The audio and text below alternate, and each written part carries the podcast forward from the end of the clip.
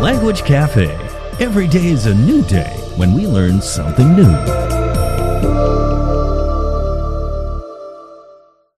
Welcome to Language Cafe, where learning is fun and fun is learning. I'm Lincoln. I am Manling.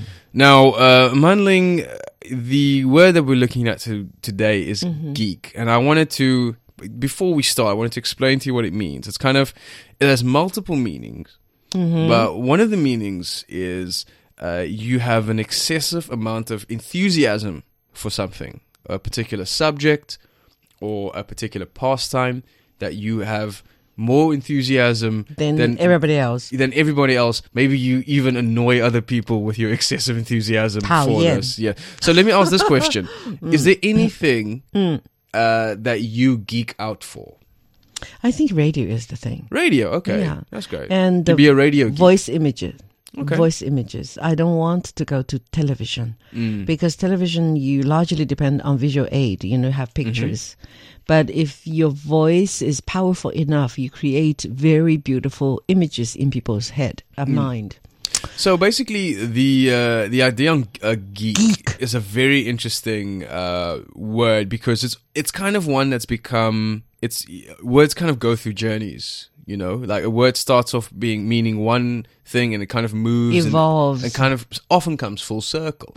So before a geek was basically a nerd, Ah, you know, like uh, a someone who is bookworm. a bookworm, someone is seen to be, uh, you know, very academically inclined or technically inclined. but- focused on only one Yeah. thing, very narrow mind. Yeah, is to that the- kind of narrow? yeah, narrow-minded to the expense of their social skills. if you kind of kind of picture someone in your head, you know, kind of glasses, maybe pimply face, quite skinny, with like We have a mathematician, very famous one, Mm-hmm. actually, um, bumped into a lamppost okay, and said, I'm sorry, terrible, sorry, to the lamppost. yeah, and then just kept walking. So you know, there's there's this kind of geek nerd thing that has um, actually become quite positive in recent times. People kind of have started Because to. they're very intelligent. yeah, they're highly intelligent and Hmm. highly capable, but they just don't necessarily have social skills They created all the robots that right, other for us. people uh, that other people value. Yeah, in recent times, maybe in the past, IT industry. I'd say in the past 10, 15 years, even going back to like Bill Gates, Yeah. there's been a, uh, a kind of a resurgence in recognizing that these people are actually, you know, the captains of industry. These Mm. are the people that are pushing us forward as as a society. Revolution of technology. Mm-hmm. Hmm. So Dependent uh, on them. the term geek has become less and less offensive, and uh, it's actually something that you- Positive. yeah, it's actually something that you would say, you know, I'm a you're a Proud ra- of. Yeah, you're a radio geek. Proud. I, for Yeah. example, um, you know, I'm a sports geek is probably not the right word. What? uh, I, s- uh, whi- which sport is your favorite? You told me Um, before. I like cricket. it took us a but- long time. Yeah, cricket. I like cricket, but for example, um, I'm a geek for um, wrestling. I like I like professional wrestling, which isn't Really? which isn't even a real sport. It's like a theater Really? thing. I'm a, I'm a huge wrestling geek. I love it. I'm I'm very kind of I spend a lot of time listening. To Are it you and stuff. professionally trained? Of course not. Of course not. Ah, I've never. I'm not. I just like watching it. You're watching. It's So yeah, Hmm. you know, you can be a geek for anything. You can I be know. a, you know uh, for anything specific. Hmm. film, everything, right? Science fiction. You can everything. even say something like uh, What about cook cooking? Can can we say I'm a geek for kitchen sort Not- of wear? You not know, necessarily. uh, It's No, actually it's that's usually too mundane. That's too practical, right? Yeah, it's usually things that, um, Highly intellectually involved. or usually things that are quite narrow in their Yep. focus and you know, kind of quite technical in the way that they are. So Mm-hmm. it's not. uh, It's not something that can be practiced by everybody else. yeah, right? so sport, cooking tends to No, not tends to not that's fall too in common. that. Yeah, but you know, maybe you are very into even if you are into radio, maybe you're very into the technical side of it, you know, Mm, into microphones and like I know a lot of people who are very into like the recording device and, Yeah, yeah, and yeah. good quality. You can be a headphone shortwave. you know all of those like kind of Mm. technical details you can be a geek for that as well um, you can also uh, quite fun you know you can geek out Geek out. you can geek out usually you geek out when um, you, for example maybe you're at a concert Uh-huh. you listen to a, a concert and you say oh i geeked out so hard when they played that song at their show. And What maybe does it mean? maybe it means you know it's like a very niche, specific song that this band and you has. figured out. and you geeked out because like ah this is the song that i like that no one ever likes there's one very specific you know example Oh. Okay. Hmm. so you can geek out in in, in that sense or you can say i uh, he loves to geek out he loves to go to ci- art house cinemas you know kind of independent cinemas and you say he's a massive film geek he's very into his film he's very into his uh, you know kind of foreign film Oh. Usually, um, these films are made by independent filmmakers. Mhm, yeah so Very, very. Hmm. artful, tasteful, you know, not the mainstream No, thing. no. So uh, just to kind of bring it full circle.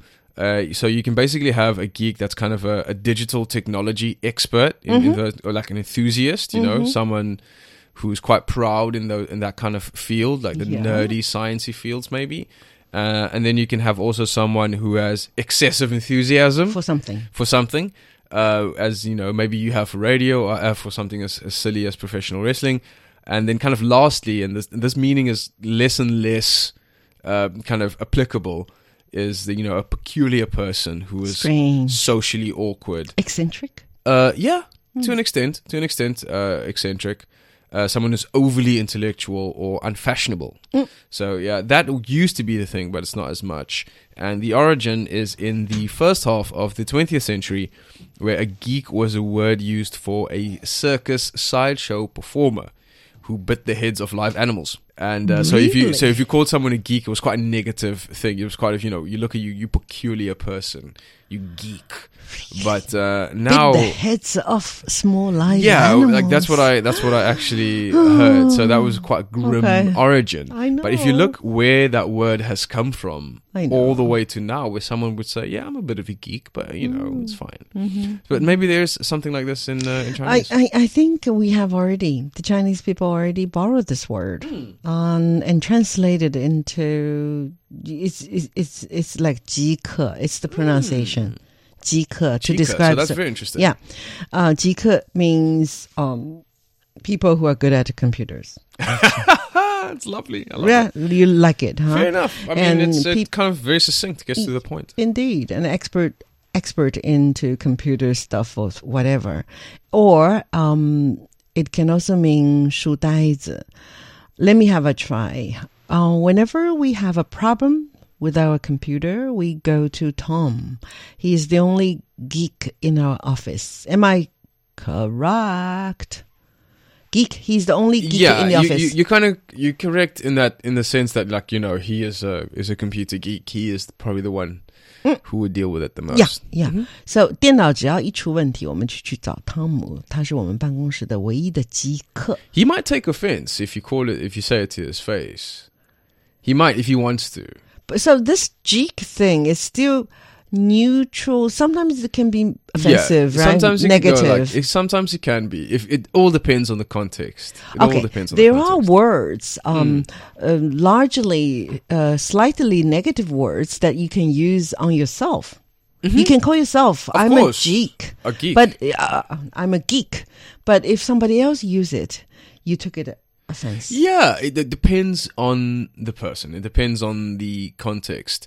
It's by and large a neutral word, A neutral word. but it could easily turn. But we can into talk a- behind him. Mm, I would yeah, say, hey, Tom. Yeah, that Hey, would- Lincoln, Tom is the yeah, the you only. know, he's the computer geek. Yeah. That's not too bad. I Yeah. think that's a very you know it's a very soft uh, and insult. maybe in the future it's going to be better. I mean, the Yeah, I word is think so. turning to the better. Even thing. how nerd, nerd used to be a very like Bad a, like a word. bad thing you said to someone. It's like, look at you nerd, and like you you know bully him and do all sorts of stuff. But like now, nowadays calling uh, yourself a nerd is I is a know. Mm. very admirable thing. So uh, it's nerd and geek are kind of similar in their journeys as well. That's Oh, So- Hmm. why we are comparing it.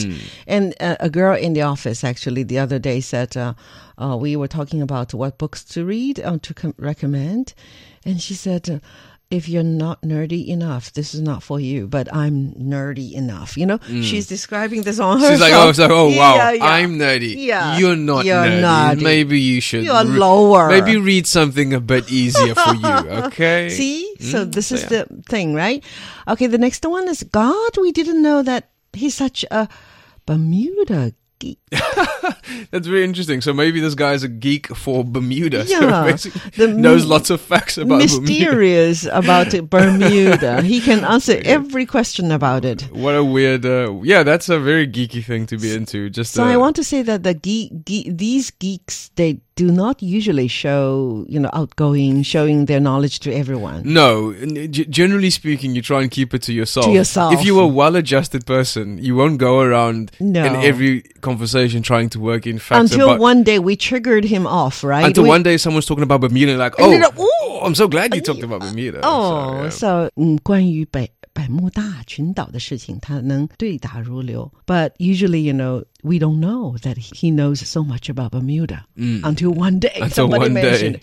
The next one, another extra attempt. What about she is a geek? Every every day she buries herself in her books. Yeah, that's that, that's, That's a kind of geek. that kind of goes back to the um, one of the original meanings of it. You know, Okay. someone who's so quite- most popular is what computer. yeah, and I, I would say in in my in recent times you can call yourself any word that you could add nerd at the end. So you can say that you're a radio nerd, you are a you know kind of a nerd for professional wrestling, or you're a nerd for uh, Bermuda, or But save anything. geek for computer or internet or whatever, right? Honestly, it's interchangeable. You could Oh, you- you- You, could interchangeable. use it as as as that Both. as well. Yeah. Okay, I'm a nerd, I'm a geek, interchangeable. Yes. 他是个书呆子，每天把自己埋在书堆里，几乎就是书呆子啊。